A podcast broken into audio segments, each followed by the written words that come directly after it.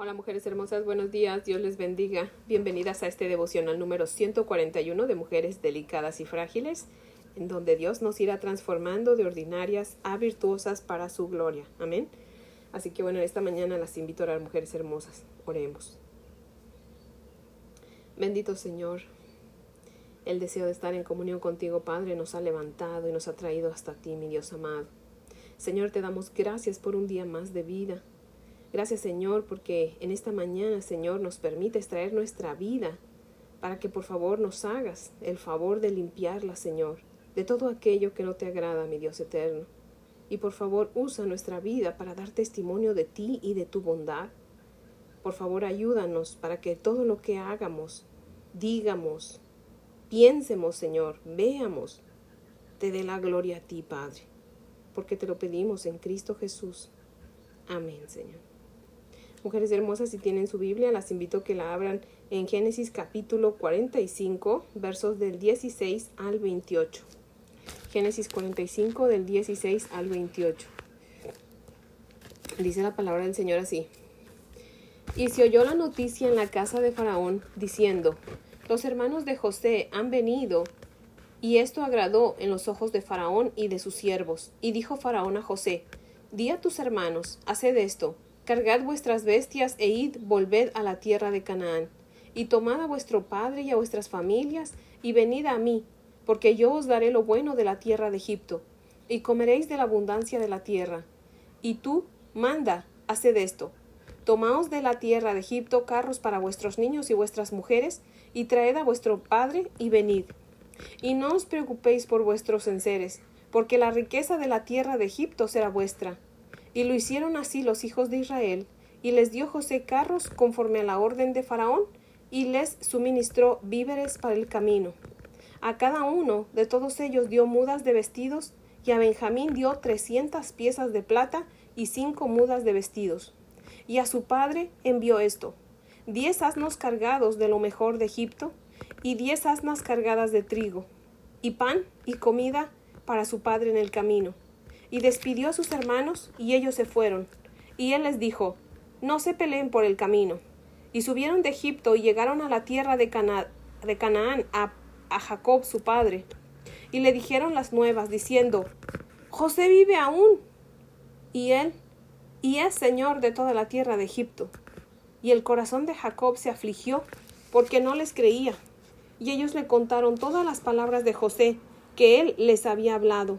Y viendo Jacob los carros que José enviaba para llevarlos, su espíritu revivió. Entonces dijo Israel, Basta, José mi hijo vive todavía. Iré y le veré antes que yo muera. Amén. Les voy a leer el comentario de Matthew Henry que cita lo siguiente. Dice, el faraón fue amable con José y sus familiares por el amor a él. Egipto compensaría las pérdidas de la mudanza de ellos. Así los que van a recibir de Cristo su gloria celestial no deberían tener consideración de las cosas de este mundo. Lo mejor de sus deleites solo es ceniza. No podemos estar seguros de ellos mientras estemos aquí, y mucho menos llevarlos con nosotros. No pongamos nuestra vista o el corazón en el mundo.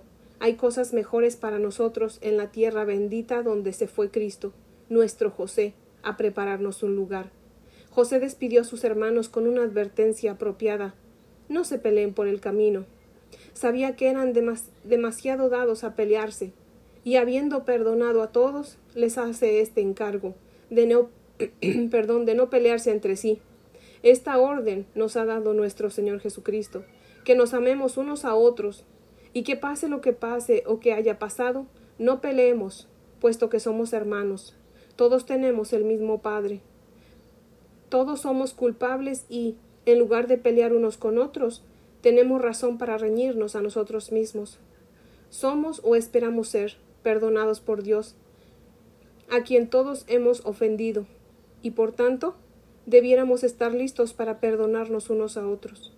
Estamos en el camino, un camino a través de la tierra de Egipto, donde tenemos muchos ojos sobre nosotros que procuran aprovecharse de nosotros un camino que lleva a la Canaán celestial, donde esperamos estar por siempre en perfecta paz. Oír que José está vivo es una noticia demasiado buena para ser verdadera. Jacob se afligió pues no lo creía. Nosotros nos afligimos porque no creemos. A la larga se convence Jacob de la verdad. Jacob estaba viejo y no esperaba vivir mucho más.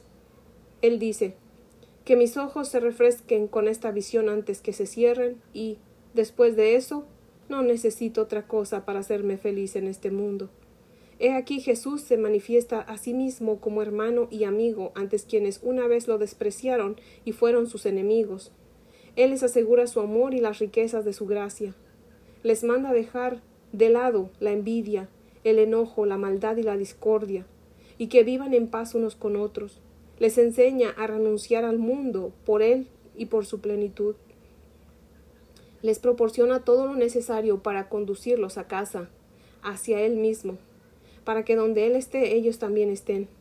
Al fin, cuando envía por su pueblo, aunque ellos puedan por un tiempo sentir algunas dudas y temores, el pensamiento de ver su gloria y de estar con Él les permitirá decir Basta, estoy dispuesto a morir al yo y a ir a ver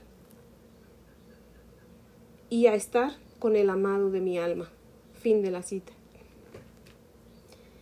En esta porción de la escritura eh, vemos a Jacob, bueno, vemos en Jacob algo que sucede mucho en nosotros.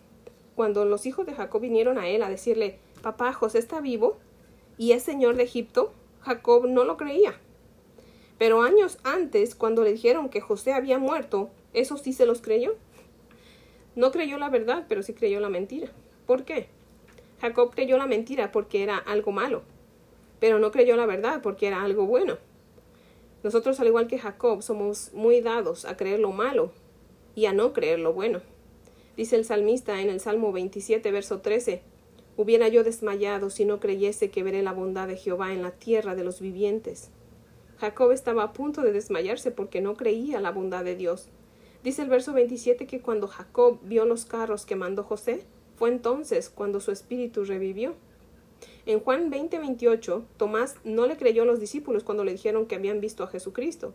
Él dijo, Cuando yo lo vea y toque los hoyos en sus manos, entonces creeré. Y entonces se le apareció nuestro Señor Jesucristo y creyó. Y en el verso 29, de ahí mismo de Juan 20, Jesucristo le dice, Porque me has visto, Tomás, creíste. Bienaventurados los que no vieron y creyeron. Amén. Mujeres hermosas, Dios nos dice en su santa palabra que somos salvos por fe, no por obras. Ya no necesitamos hacer nada. Cristo ya lo hizo todo en la cruz. Amén.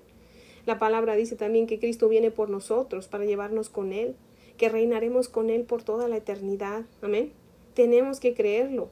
Aprendamos a creer en lo bueno y desaprendamos a creer lo malo. Amén. Así que bueno, las invito a orar en esta mañana.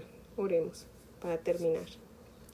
Padre nuestro, en esta mañana, Señor, seguimos ante tu bella presencia, Señor. Gracias por tu palabra, Señor. Perdónanos, Señor, porque muchas veces somos incrédulas de tus bondades, Padre amado. Señor, perdónanos porque siempre le damos más crédito a lo malo que a lo bueno, Señor.